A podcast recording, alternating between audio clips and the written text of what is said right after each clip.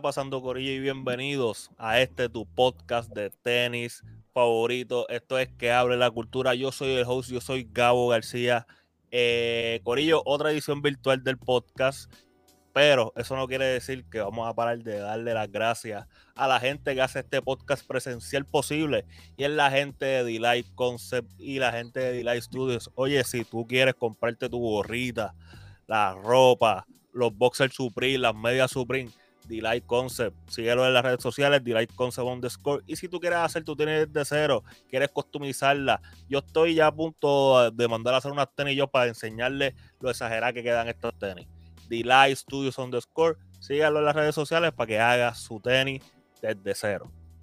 Corillo, en este episodio tenemos un invitado bastante especial, porque tenemos un invitado que no es de PR. Ustedes saben que normalmente tenemos invitados de PR, y este es un invitado que es colombiano. Y estoy bien ansioso, tengo muchas preguntas sobre la cultura de los sneakers en Colombia.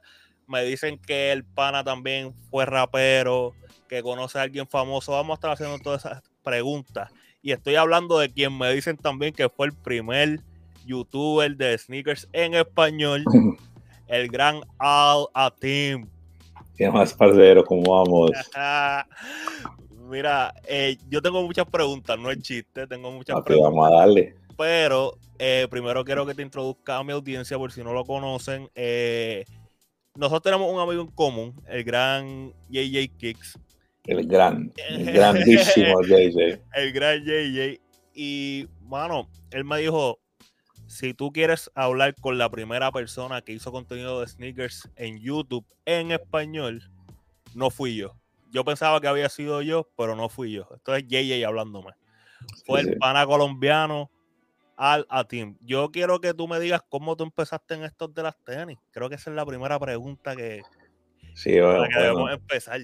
Eh, ante todo, gracias por tenerme acá, hermano. Es un placer, es un honor y, y, que nada mejor que parcharse a hablar de tenis. Sí.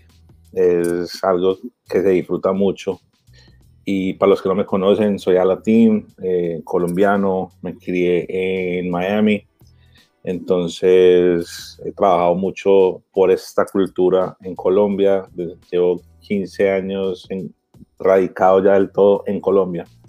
Entonces, bregándole a eso, que crezca, trabajando con marcas, con tiendas, de todo un poquito. Entonces ya al tema. Ajá, sí. eh, yo me crié en Miami, o sea, yo, yo tenía ya el tema de los, de los sneakers, claro, me crié, yo soy mayor, yo, yo ese año cumplo 40. Eso no, pero no, no eres tan mayor. Ya de los 40 yo pienso que ya no es ni tan alto. Ah, pero, sí, pero sí. Pero, sí. me tocó Jordan, me, me, me Claro. tocó todo, toda la época buena. Entonces yo la viví acá y cuando llego a Colombia es una cosa que no se veía muy común, Ok. los sneakers. Eh, y también pues sie- siempre estuve con la música, el hip hop y, y cuando llego a Colombia con mis colegas músicos, sí le gustaban los sneakers, pero era como lo que estuviera de moda, era más Ok. lo que veían en, en, en The Roof y cosas así, en los videos de reggaetón, de hip hop. Entonces no, no era como que, ah, yo quiero ese Jordan porque esto es, no. Era más como que, ok, está de moda, se ve chévere, lo quiero. Pero me imagino que también en Colombia era un poquito más complicado conseguirlo también. Sí, sí, no, total. El, el tema, pues, de la representación de marcas, que de pronto ustedes en PR es- están más conectados. Eh, bueno, pero un- un- uno desde afuera asume por, Sí, sí, por- pero no, por el- no tanto. Sí, pero sí, entiendo por qué. sí, eh, tiene los follows, los champs, todas las cosas. Claro. Eh, entonces, el tema, es, mucha gente viajaba, traía pares. Yo, al ver eso, trabajé también mucho en lo que antes no era reventa, pues era maletear, subía, bajaba cosas, se la vendía a los artistas, todo. Ya, ya, ok, ok, ok, ok. El plug. So, so, la contestación a mi pregunta, me estás diciendo que cómo tú empezaste los sneakers es porque realmente te criaste alrededor de ellos. Sí, Sí, sí. No, no, fue algo como que, ah, hoy empiezo a hacer sneakerhead. Ajá. No, y que es bien interesante y, y el por qué tú mencionaste la edad, yo pienso que ustedes tienen eso más marcado porque se puede decir que esto se empezó con Jordan y con esa Jordan 1 en aquel momento, porque Michael Jordan era tan grande que le llevó la tenis a ser lo grande que fue. Y si vivieron esa parte, pues como quien dice, están desde el principio, porque han visto todo lo que ha pasado y a lo que ha crecido. es bien importante que la gente tome datos de la edad, porque eso es sabiduría, eso es que, tiene la historia en la mente de lo que ha pasado. Mira, pero, ok, so, cuando, porque brincaste ahí como que una etapa, me dice, yo comencé a, ir a Colombia bueno, con, mis colegas, eh, cantantes, raperos, músicos. Explícame, explícame esa vuelta, porque el nombre era ¿Cómo era el nombre tuyo de rapero? Fat Flow for Albert. Dime que sí. se inspirado por eso. Sí, sí, no, y por mi nombre. ya está.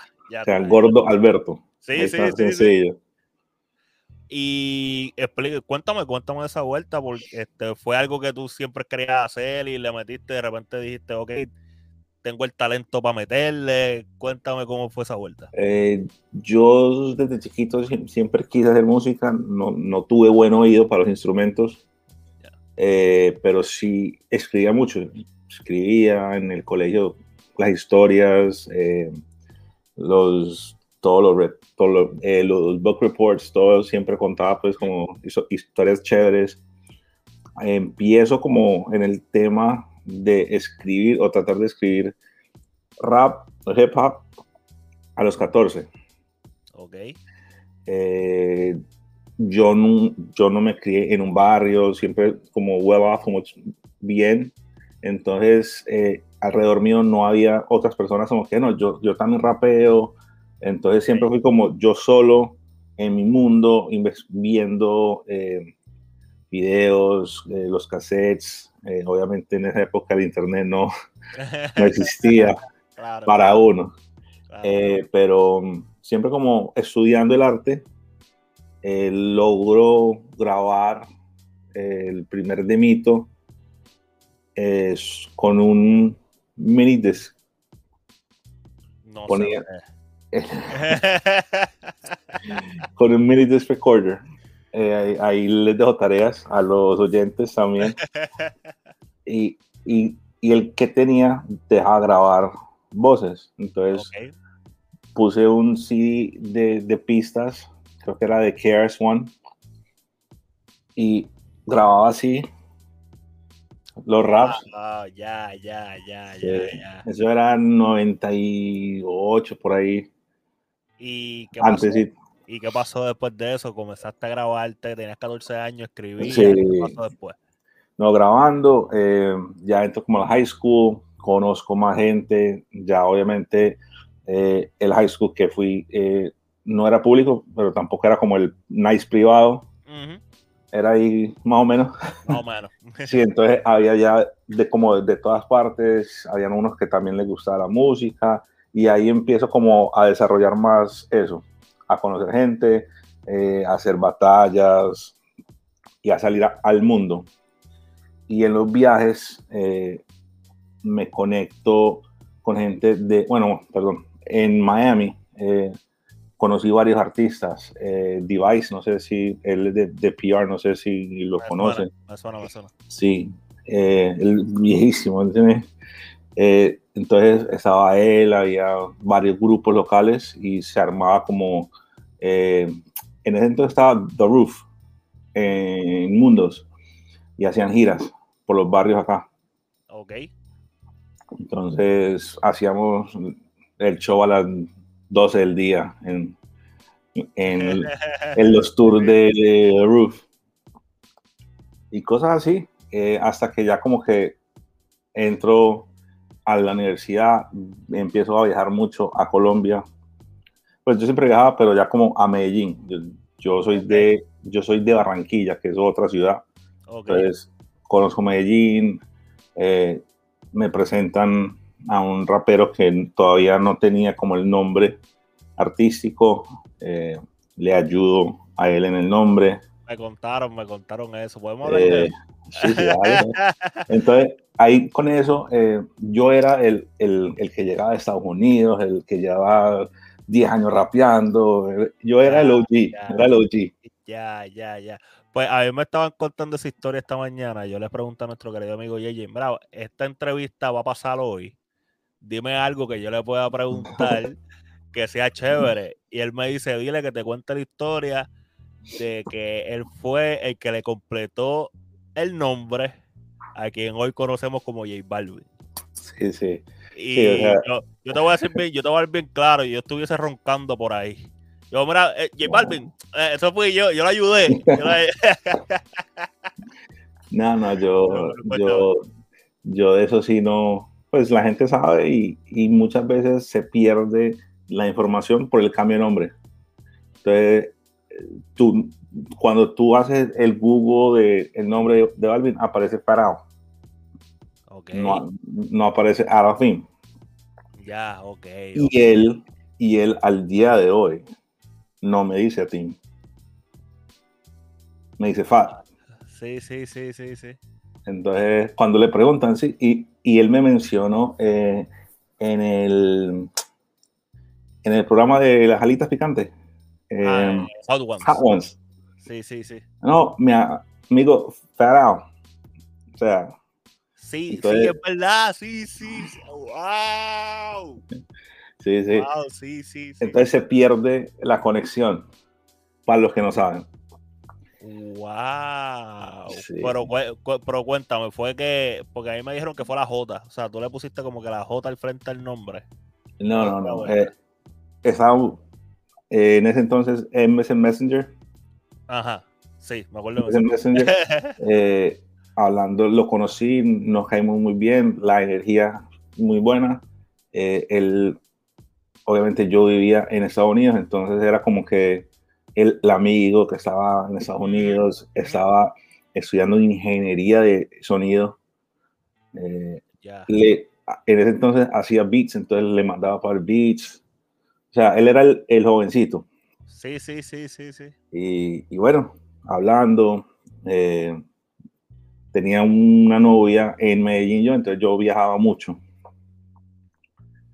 Eh, y bueno, en una de esas sesiones, mano, ya necesito el nombre, necesito el nombre porque ya lleva él varias canciones grabadas. Claro. Y mucha gente no sabe, él antes rapeaba muy rápido, Ok, al, do- al doble tiempo.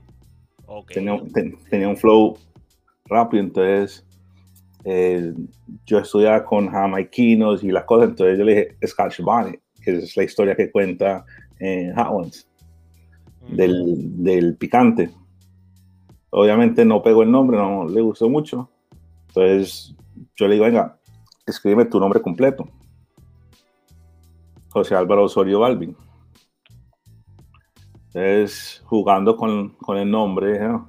J Balvin suena gangster, suena, Sí, sí, sí, sí. suena ma- mafioso, o sea, estamos en ese, su- suena con flow, suena como. Sí. Sí, sí, sí. pero en ese entonces, obviamente, el susto era como que no, no es J, sino es J.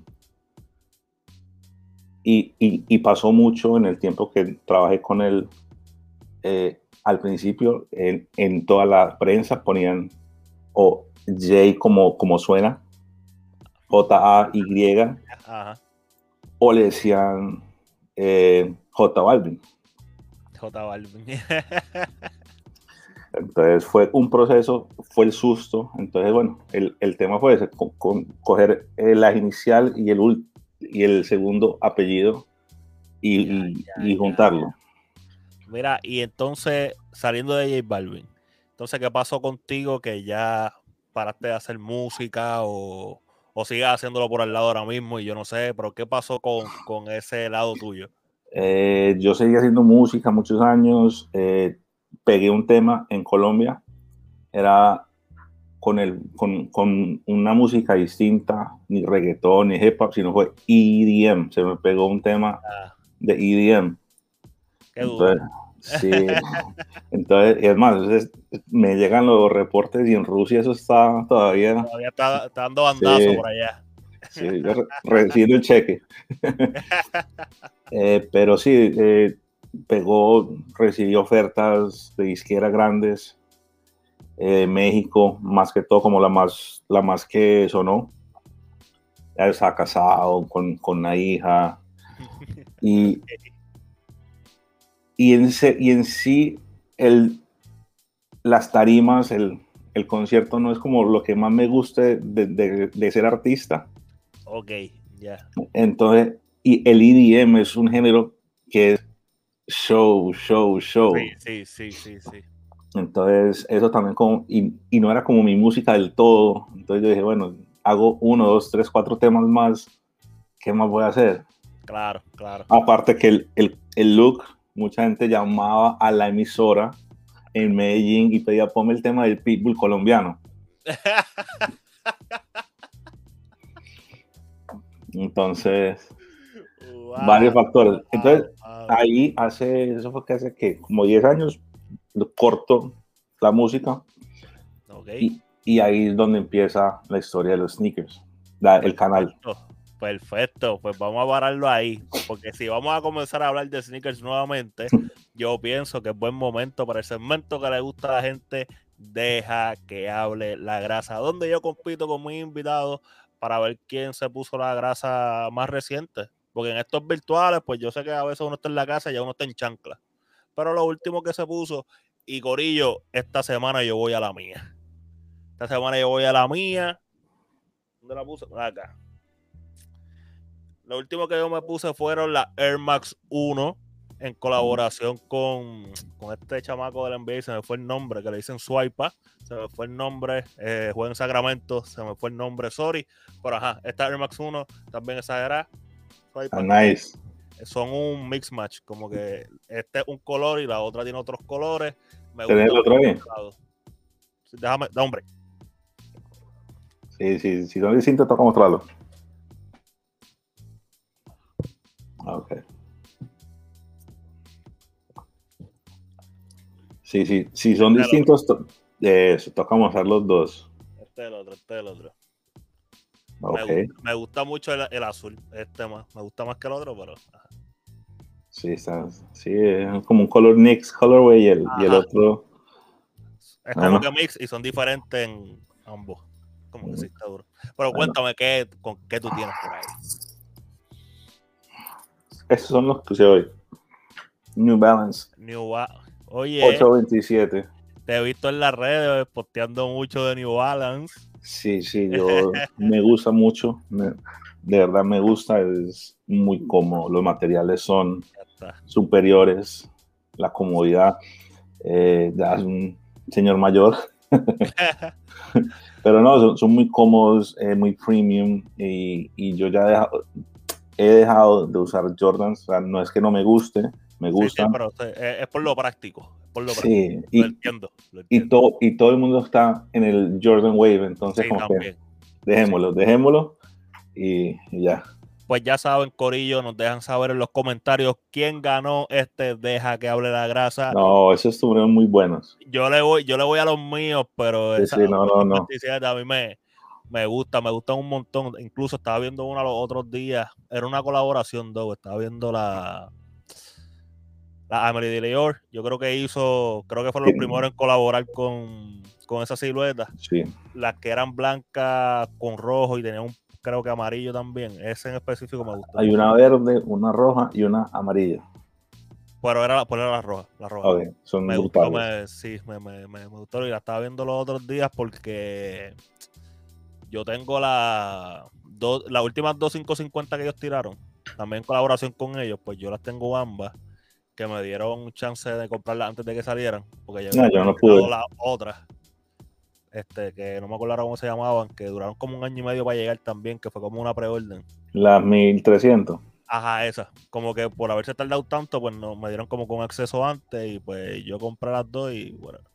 Pero bueno, siquiera tuviste la oportunidad y lo lograste, a mí me llegó el acceso porque, porque compré los, los Door, los Timberland. Oh, ok. Ajá. Compré los Timberlands. Me llegó el link también, el, el mío.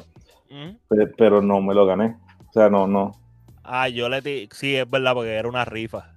Era como que era una rifa, pero como que no en el público general, sino los que habían comprado anteriores, verdad, verdad. Y, y me quedé. Veo. Ok. Eh, iba a comenzar a hablar sobre el canal de YouTube. Eso. Cuéntame. ¿De verdad fuiste el primero? Sí. Por lo menos. Hasta, hasta, el día de hoy, nadie me ha refutado. Ya está. Eh, y, yo creo que ahí está el, el pues, de todos los videos.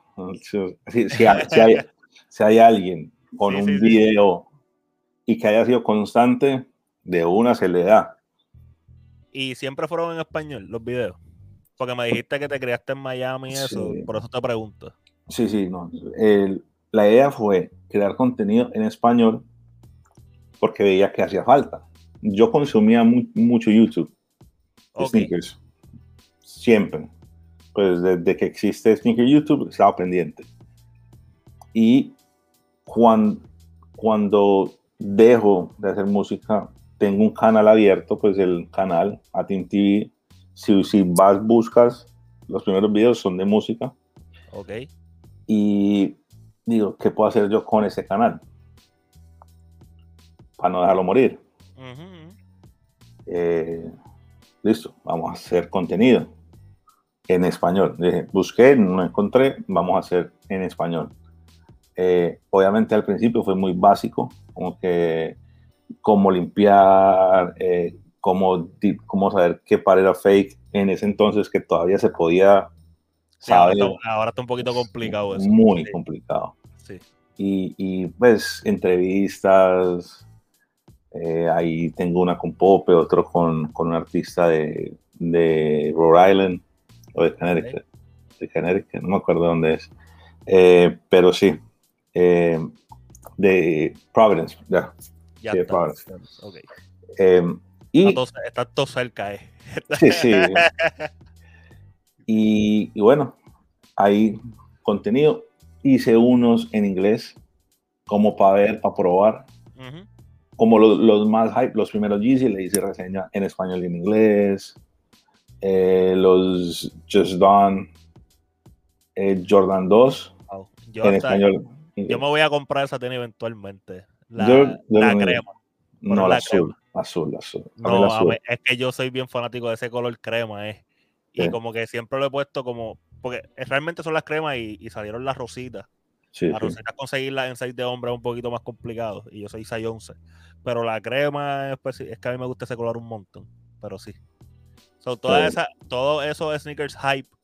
Digo, yo no sé si en ese momento la palabra hype ya se usaba. Sí, tenía una connotación negativa en ese entonces. Ya, bueno, pienso que quizás todavía la tiene.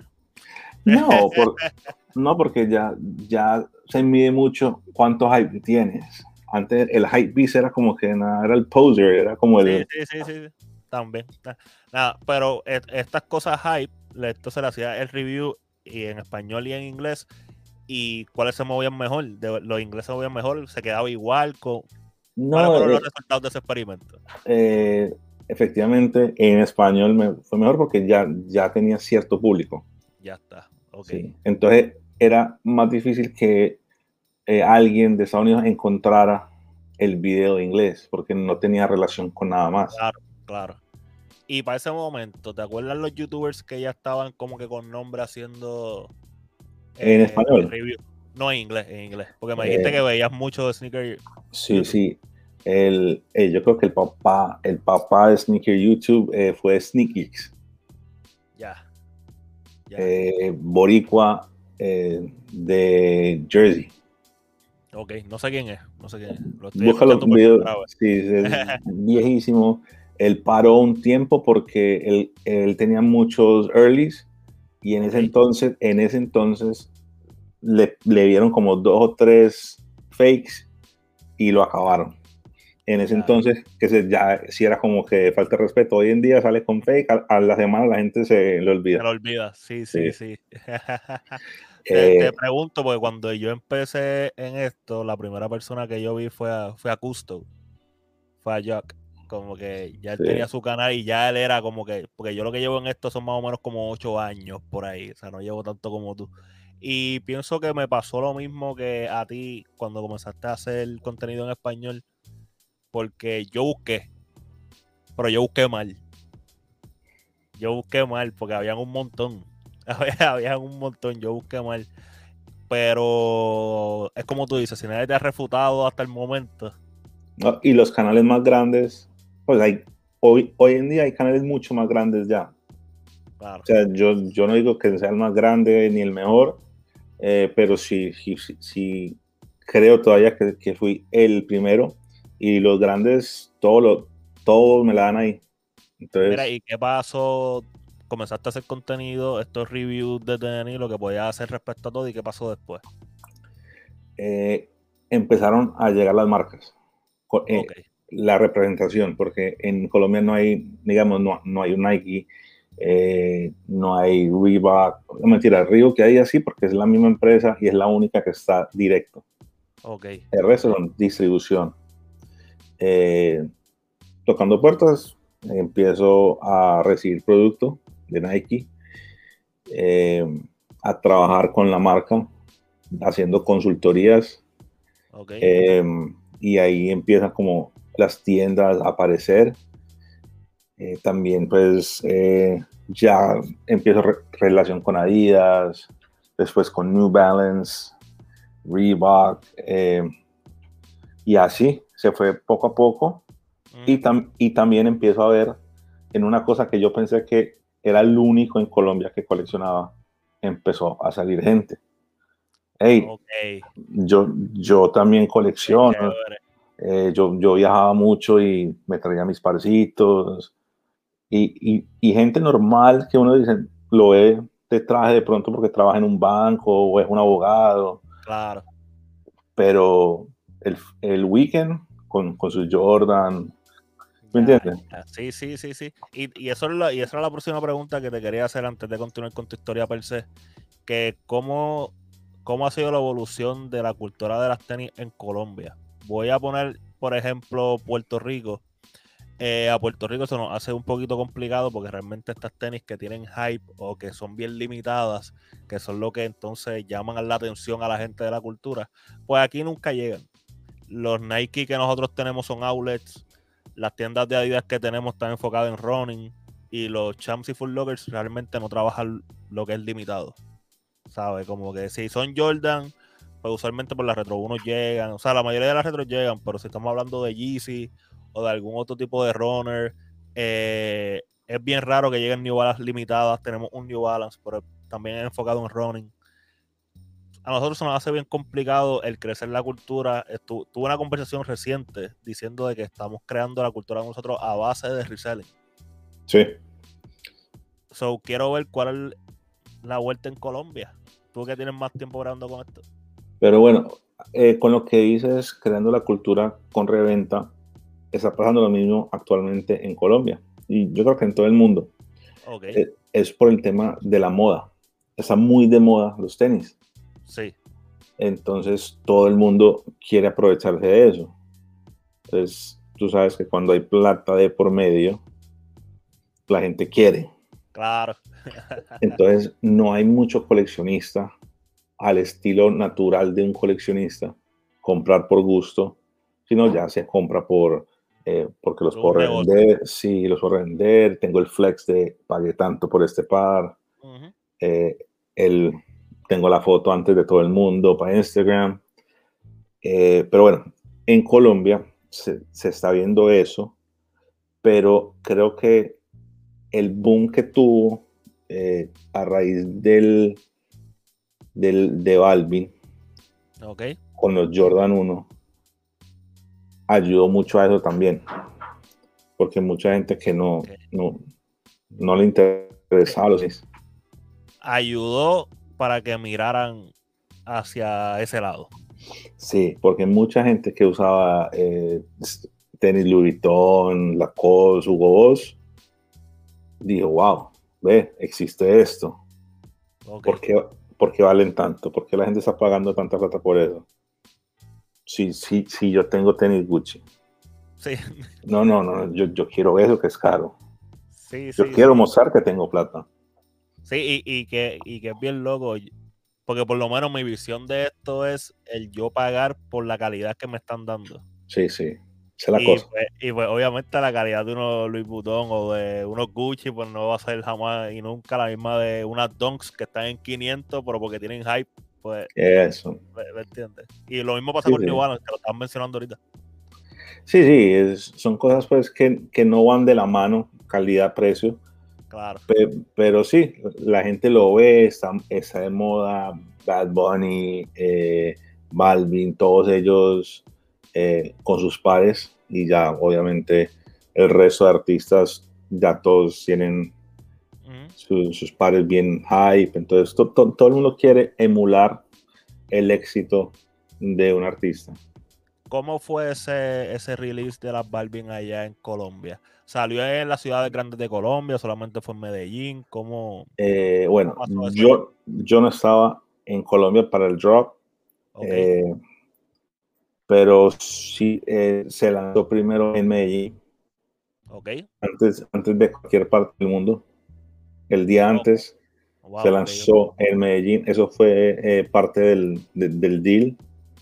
Tenía que lanzarse primero antes que cualquier parte en Medellín.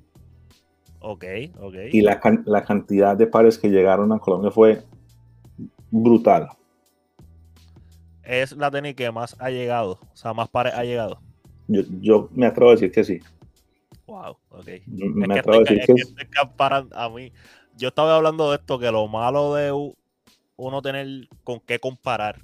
Porque rápido uno ve cosas que pasan y rápido uno quiere comparar con otra cosa porque con las de Bad Bunny, pues acá yo creo que fue el menos sitio donde quizás llegaron pares en esa primer eh, café. Y es como que.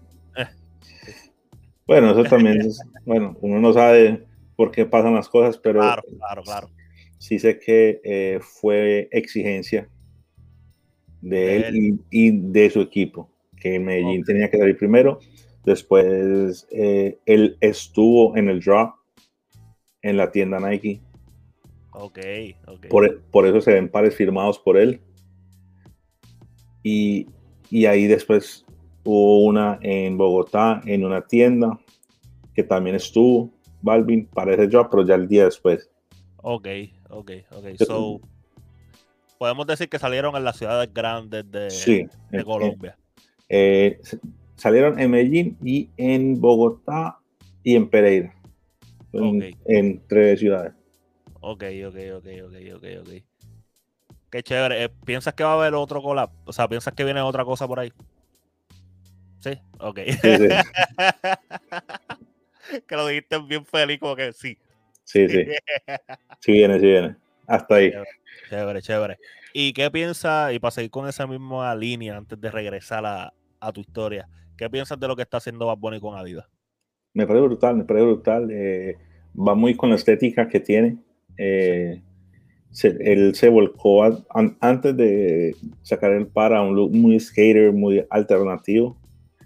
Eh, y, y, el par es eso, el par es un chunky shoe noventero, tiene muchas cosas para skateboarding. Entonces, me parece chévere. Eh, a mí personalmente me gusta mucho el Easter. sí, el Rosita. Sí, el Rosita, sí, me parece brutal. ¿Qué el, piensas de los que se liquearon nuevos? Que yo creo que es eh, ZX8000 y creo que es una Response, la otra. Sí, eh, hay unos que son los de colores que son como, como un helado derretido, no me gustan, pues. Ah, esas son las que a mí me gustan. Sí, no. A mí las otras no me gustan, me gustan esas. Pero casualmente, eh, las, las grises blancas esas que, que muestran, que son muy también dad shoe, yo las vi y yo acá jugué béisbol, entonces eh, el equipo nuestro era patrocinado por Adidas. Ok. Entonces yo las vi, yo dije, yo tuve ese zapato, ese era el trainer shoe nuestro. si no es igualito, pero, pero, también tiene como que algo de mantecado también, como que sí, sí, sí, sí, sí, sí. Sí, tiene, tiene- o sea, Que, que tiene Lo- su toque un poco, pero sí. Yo, eh, yo hice un video hablando de esto y es que yo digo que, por ejemplo, esa en específico, la blanca, a mí no me dice Bad Bunny por ningún Sí. lado. Como que, y eso es es como un que trainer normal. quiero ver la historia que le ponen detrás a la tenis para ver cómo lo atan con él. Y estoy esperando esa. Sí, Pero- toca- Yo también pienso que está haciendo buen trabajo. sí, a mí me gusta. El, el primer café me pareció bonito. Mm, me pareció muy, muy que lo hicieron eh, para estar acorde con Travis. Los colores. Sí, Sí. sí. Entonces, me pareció bonito el par, pero dije, no, está muy, muy a lo seguro. Se, se fueron como que el- hagamos con- esto. con- Exacto, el color está que sé que va a funcionar. Sí. Eh, pero el, el Easter sí fue brutal. Ah, ya, ya, ya, ya, ya. Mira, pues, ok, estás haciendo los videos, pasa todo esto de la cultura en Colombia. Eh, ¿Podemos hablar del evento que tú eras Sí, parte? Sí, sí, claro. Eh, ¿Cómo se llamaba? Sneaker Society. Sneaker Society. A mi entender, tú fuiste parte clave para que este evento de Sneaker Society pasara hace dos años, tres años. Dos años, ya, ya va para la tercera versión. eh, pero sí, sí, eh, fui, Háblame socio, fui socio fundador. le, le puse el nombre. Tenía otro nombre cuando, cuando se empezó. Y, y creo que también fue muy importante para el, el tema de cultura, de tener un sitio donde reunirse la gente. Ya. Sí, sí. Y, y eso fue como también muy detonante porque al principio la gente dijo, bueno, vamos a ver. Y la gente se quedaba, Claro. se quedaba. todo para- el día. Perdón que te interrumpa, que dale. dijimos a la gente lo que es. Es decir, que Society era un evento de. Es, es, es. Ah, sigue corriendo todavía. Sí, sí, sí. es que con lo de, como pasaron cosas de pandemia, muchas cosas se fueron y sí, no, no, murieron, sigue. Pero Sneaker Society pues, es un evento de tenis que se hace allá en Colombia, específicamente donde en Medellín. o- En Medellín, Medellín. y es algo bastante diferente a lo que nosotros vemos en esta área de acá, porque nosotros acá estamos acostumbrados a ver eventos de muchos resellers, allá eran como que las marcas eh, y las tiendas, y verdad que se unieron para hacer este evento y nada, cuéntanos más de eso, porque después meto Sí. la pata yo acá. no, no, fue eh, a raíz de, de mi trabajo con las marcas, eh, nos acercamos y tocamos las puertas, le, le contamos la idea. Eh, muchas de una dijeron que sí, otras como que será posible, sí, sí funciona, no sabemos. Aquí no hay de eso, nunca hemos visto nada similar. Eh, contándole pues la- lo que era un Complex Con, lo que era un Sneaker Con, que eh, Sneaker Society se quiso meter como en, el, en la mitad de los dos eventos, Ok, porque habían revendedores y habían marcas. Ya, ok, ok. Entonces, es, es eso, es buscar el, el espacio donde convivan los dos. Se logró, eh, toca ver cómo sale este año todo, eh, con pandemia, pero sí, la, la feria sigue y obviamente es un punto de encuentro. Eh, yo he hablado mucho de eso acá también en el podcast. De que si uno quiere que la cultura de las tenis o comunidad de las tenis, como le quieran llamar en diferentes países donde estén viendo esto, pues una de las cosas clave es que tú tienes que compartir con la gente. Porque así es que crece, tú interactuando con las personas que les gusta lo mismo que a ti. Entonces se crean esas Bien. conexiones y se crean esa química de que, wow, de este tema pues puedo hablar con esta gente seguro y no hay problema. Sé que cuando pasen estos eventos, pues la, gen- la mayoría de gente que va a ver a mi alrededor va a estar como que en el mismo vibe que, que yo, que es disfrutar de las tenis, ver. Y me está bien curioso también porque me menciona, por ejemplo, el la edición que yo vi, que fue que fue JJ, que vi los eventos, que vi el video creo de Lawrence, que también fue, habían unos cuantos, era un sitio bastante grande. Sí, sí. Bueno, la cosa eh, se quiso hacer en un recinto ferial y hacerlo como una feria. No, no, no por desmeritar eh, los eventos de reventa, pero no queríamos hacer las mesas Eh, sí. como un SneakerCon. Ujú. Queríamos hacer una experiencia, el bus, que la gente hiciera algo distinto. Y fue algo que, que en la primera edición, los visitantes que tuvimos de afuera de México, que han ido a SneakerCon, a ComplexCon, nos dijeron, wow. O sea, Y en México hay ferias grandes, muy grandes. Dijeron, ustedes en su primer evento hicieron lo que las otras personas demoraron cinco eventos. Ya, ya. Entonces, eso fue, algo bonito, porque se, empezó grande y la, idea es que siga grande. Sí, sí, sí. Y, ahora mismo, en tu vida, ¿dónde tú estás parado en los sneakers? Bueno, eh, veo, veo que estás bien activo también en Instagram. Por eso te pregunto, como que en el mundo de los sneakers, ¿dónde está a la Team ahora mismo? No, digamos, eh, yo, pues por, por, salirme pues, de la feria no significa que no siga coleccionando, que no siga participando en, en la comunidad. Claro. Eh, porque creo que, que soy persona eh, de alto impacto para la comunidad por, por, lo que he hecho, por lo que puedo hacer. Eh, porque antes de la feria se hacían los Sneaker Talks, que fue como el primer evento, literalmente fue el primer evento donde se reunía gente. Ok. Era yo hablando de tenis con invitados. La gente llegaba, hacíamos Sneaker Battles. Entonces, eso se, eh, esa se retoma ahorita. Eh, vuelven. Ok, ok, ok. Ya que pueden haber más personas en, en un salón, porque ese era más sentémonos, hablemos, compartamos, porque digamos, con lo que tú estás diciendo eh, de compartir, yo siempre he sido partidario de el sneakerhead, la palabra head es de cabeza. Entonces, el conocimiento se debe compartir. Claro. Eh, y en ese momento estamos en una burbuja. La cultura está creciendo mucho. Mucha gente nueva que es bienvenida. Aquí no tiene que ser eh, OG. Pero no te preocupa el crecimiento tan. Ya te voy a explicar mi, mi teoría. Me estaba adelantando, ok. Sí, sí, sí. Mi teoría, como cualquier burbuja, estalla. Pasa en todos los negocios, en todos los mercados. Las burbujas estallan y se va todo para el. Sí, ah, no quiero a, ponerlo bonito. Sí, para el piso. para el piso. Pero entonces, en este mundo, cuando ya no sea lo cool, la gente se va a ir. Y va a quedar gente, obviamente. Ah. van a quedar personas que entraron por moda, por Balvin, por lo que sea, y van a encontrar una comunidad, algo que los apasiona. Entonces, a esa persona hay que educarla. Hay que mostrarle el proceso que viví yo, que has vivido vos y todas las personas que han participado de esto.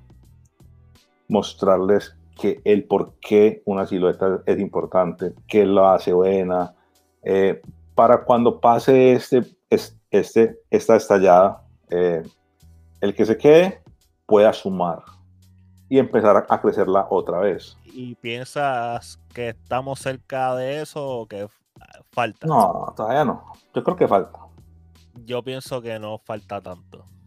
Bueno, ya, ya, ya. Pero también lleva un rato. Sí, pero ya eh, Paxson sacó plataforma de reventa. No, eh, Sotheby's, que es donde, hacen subastas de, de cosas de, de, Da Vinci y, Ahora hay tenis. Picasso, hay tenis. Entonces, ahí es donde uno dice, ¿para dónde vamos? ¿Quién se está metiendo? los, los trajes están entrando a la cultura. Pero a última instancia eso no era también lo que queríamos, que la gente entendiera que una silueta quizás es una pieza de arte o un kanban donde se puede hacer arte. Sí. Pues porque, pues para mí está bien que se vaya por ese lado, de subasta y arte y, digo, pienso yo, no sé. Sí, pero atrae gente que no es de, de la cultura ya atrae gente que es una posesión para ellos. Claro, claro, sí, te sigo, te sigo, te sigo. O sea, que, no, necesariamente lo estoy comprando, es arte, pero no necesariamente lo estoy comprando por, la apreciación al arte, sino porque es algo valioso y yo lo quiero tener. Sí, que yo puedo. Claro, claro, siempre no lo había visto así. Y digamos, esto, esto que nos gusta a nosotros es una cosa que nace de los barrios, de la calle. Eso es lo que yo le he tratado de explicar a mucha gente cuando le explico lo de los fakes. Sí. Entonces, como es una cosa de, urbana, de, hip hop, de básquetbol, de los barrios, eh, de las comunas, de, los caseríos para ustedes, eh, se pierde la identidad. La identidad, obviamente, aquí los, los latinos, los morenos, todo tiene un significado y un porqué. Pero para para el blanquito, bueno, yo, yo soy súper light skin. Yo, soy súper light skin, pero, pero soy mixed race también, entonces. No, pero yo te entiendo, entiendo, entiendo lo que me quieres decir. Y, no, y, y, en verdad no lo había visto de esa forma. Pero cuando yo me refiero en que pienso que ya está a punto de explotar, de que se va a formar como que un gap. Como que quizás el reselling no va a ser tan atractivo. Quizás eh, el tú tener una, un Discord, un grupo de Discord para tener suscriptores, suscriptores para ayudar a, que la gente pueda comprar cosas limitadas. Ajá, pienso que esas cosas van a, van a caer un poco. Sí. Y, se va a dividir como que las cosas bien, bien, bien, bien limitadas, pues vamos a tener estas cosas que se van a tratar bien como arte. Pero lo que está entre medio, pienso que va a volver a su normalidad.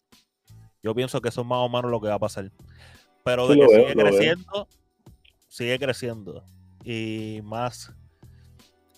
Con este podcast, yo tengo mucha gente que no sabían que nosotros veíamos las tenis más allá que simplemente yo ponérmelas para ir a trabajar o para jugar baloncesto, o correr. O sea, que lo vemos mucho. Y con este podcast han, han visto como que otro lado y me lo han dicho como que, mano, yo compraba las tenis porque me gustaban, pero para ustedes algo más. Sí, sí. Y yo espero que esta conversación pues ayude a eso también. Y eso pasó en Sneaker Society.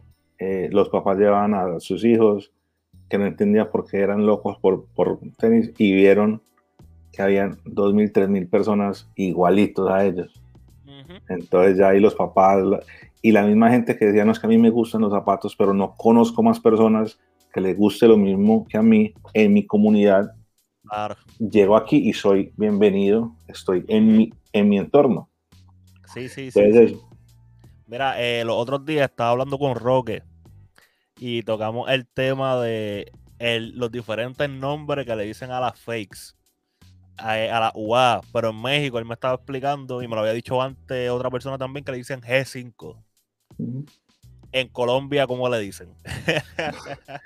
Eh, bueno, el, tema pues de los nombres en México es que dicen el...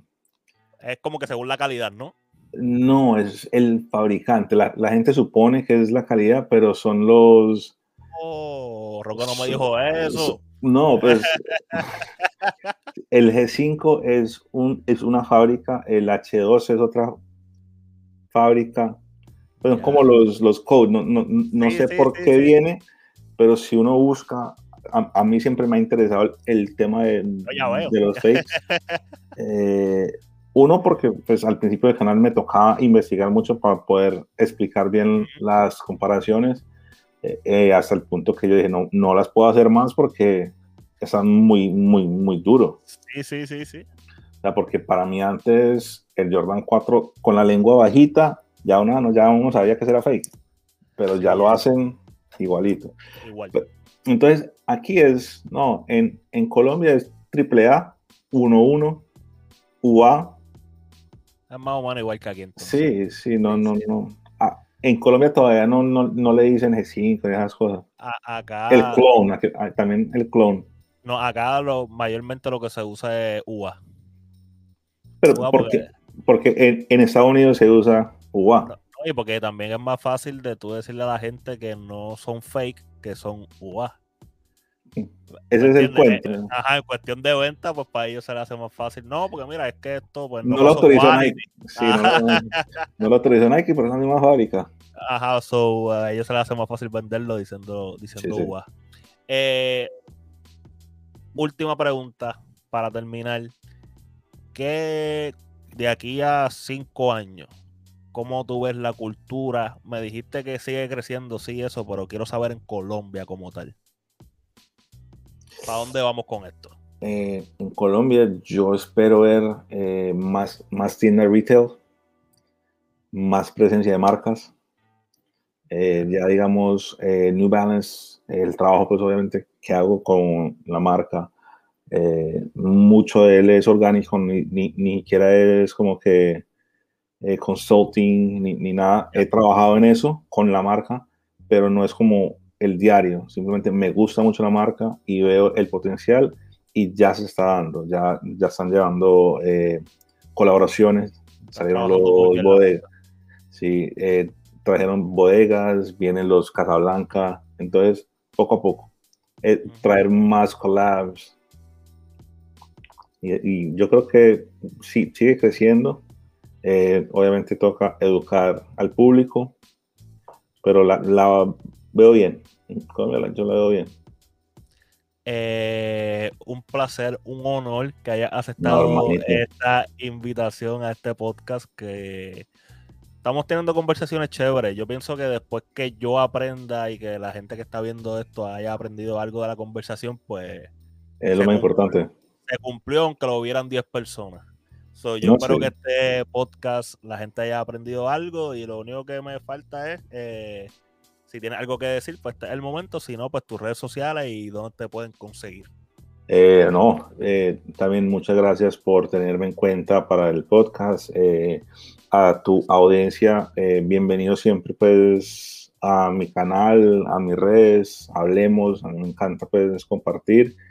Y bueno, aquí tenés un parcero más. Gracias, gracias, gracias. Para hablar de música, de sneakers, de lo que sea. ¿Cómo te siguen en las redes sociales? al, al guion bajo a team. ATHIM. Si no, Corillo, lo buscan en la descripción, también va a estar. Yo lo sigo en Instagram, ahí es que él pone su foto, ahí es que está enseñando su, New Balance. Eh, vayan y síganlo, Corillo. A mí me pueden seguir en las redes sociales como el blog de Gabo, Instagram y Twitter. Recuerden seguir el podcast que habla de la cultura en Instagram. Y si estás viendo esto en YouTube, suscríbete, dale a la campanita, porque a lo mejor tú piensas, mira, me están llegando las cosas de Gabo, pero a lo mejor no estás suscrito. YouTube hace eso. No, y no llega y a veces no llega. A veces no llega. Toca estar, suscribirse, campanita. Sí, eh, y nada, Corillo, eh, si lo estás viendo también en formato podcast, esto sale en formato audio en todas las plataformas, eh, Spotify, Google Podcast, Apple Podcast, donde quiera que usted escuche podcast, ahí también está que habla la cultura, denos cinco estrellas, que ese rating vale un montón. Corillo, otra conversación chévere. Muchas gracias again y nos vemos en el próximo. Parcero, la buena.